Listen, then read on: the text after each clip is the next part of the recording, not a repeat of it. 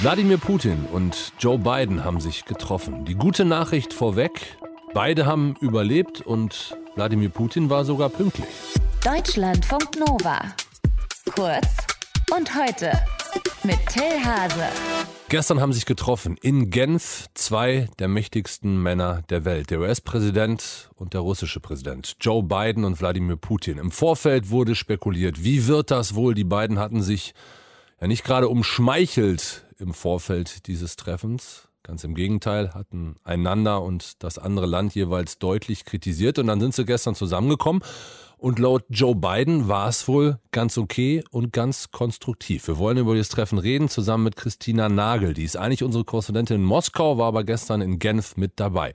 Christina, Wladimir Putin war pünktlich. Er ist ganz gerne auch mal unpünktlich, hat zum Beispiel den Papst mal warten lassen. Hat er sich das bei Joe Biden nicht getraut oder gab es andere Gründe? Ich glaube, das war ein erstes Signal. Ich nehme dieses Treffen hier sehr ernst. Das ist mir auch sehr wichtig und dieses Signal ist auch angekommen. Aber ich glaube, Joe Biden hat auch ein bisschen vorgesorgt, weil in der Choreografie, die ja immer eins zu eins und ganz auf die Minute genau festgelegt wird, hat man eben entschieden, erst kommt Wladimir Putin und dann kommt mit einer viertelstündigen Zeitverzögerung, weil auch der wurde natürlich vom Schweizer Präsidenten dann offiziell begrüßt. Dann erst kommt Joe Biden und Joe Biden hat, glaube ich, gesagt, der Putin kommt bitteschön zuerst, damit er mich da nicht warten lässt. Die Botschafter der beiden Länder dürfen jetzt wieder zurück nach Moskau bzw. nach Washington. Die waren ja wegen der schlechten Beziehungen abgezogen worden. Gab es sonst noch irgendwelche guten Nachrichten, die die beiden gestern vereinbart haben?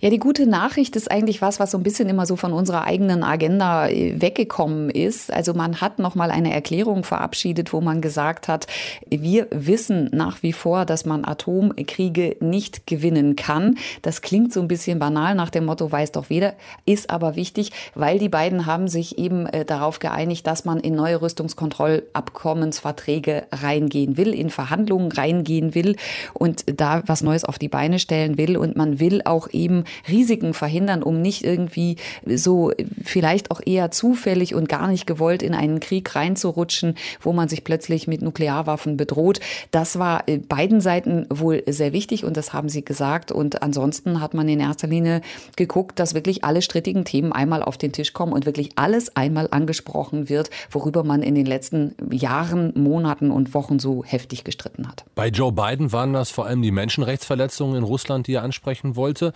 Laut eigener Aussage hat er das getan. Weiß man, wie Putin reagiert hat? Naja, Putin hat das natürlich auch kommentiert in seiner Pressekonferenz und hat gesagt, ja, natürlich ist es angesprochen worden. Das war jetzt ja auch keine Überraschung, dass das Thema auch Nawalny mit auf den Tisch kommt.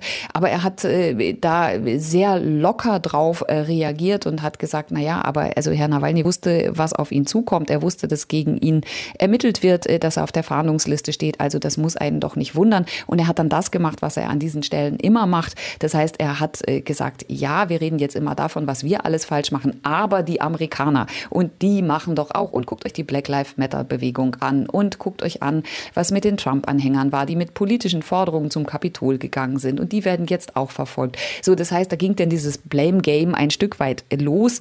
Aber ähm, es ist eben hinter verschlossenen Türen nicht dazu gekommen, haben zumindest beide Seiten so bestätigt, dass man dann in hitzige Diskussionen gekommen ist, sondern man hat das so stehen lassen. Man ist immer bis zur roten Linie gegangen, hat gesagt, okay, hier ist die, aber man ist nicht darüber hinausgegangen und deshalb waren beide Seiten dann danach auch sehr zufrieden mit dem, was man erreicht hatte. Joe Biden ist in den USA nach dem Treffen deutlich kritisiert worden, vor allem von den Republikanern. Das war absehbar. Also da wurde kritisiert, dass er Putin eine Propagandafläche geboten hat, dass der sich sozusagen ja ein bisschen erhöhen konnte, auf gleicher Schwelle mit den Amerikanern da irgendwie unterwegs war. Wie wurde Putins Treffen mit Biden in Russland rezipiert? Also was wurde da gesagt?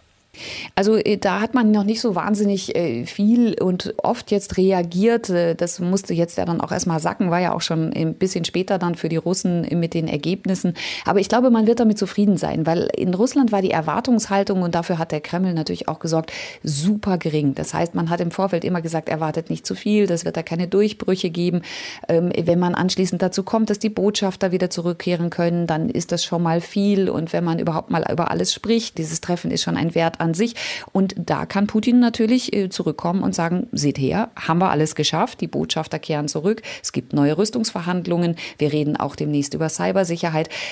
Und dieses Bekenntnis dazu, dass man in einem so schlechten Verhältnis ist, dass man jetzt ganz pragmatisch vorgeht, nämlich auf die Interessen guckt, auf die gemeinsamen Interessen, das ist genau die Linie, die der Kreml gerne fahren will. Insofern glaube ich, dass äh, er dafür viel Lob kriegt für das, was hier in Genf passiert ist. Joe Biden und Wladimir Putin haben sich getroffen. Wir haben Bilanz gezogen mit unserer Moskau-Korrespondentin Christina Nagel. Danke fürs Gespräch. Deutschlandfunk Nova. Kurz und heute.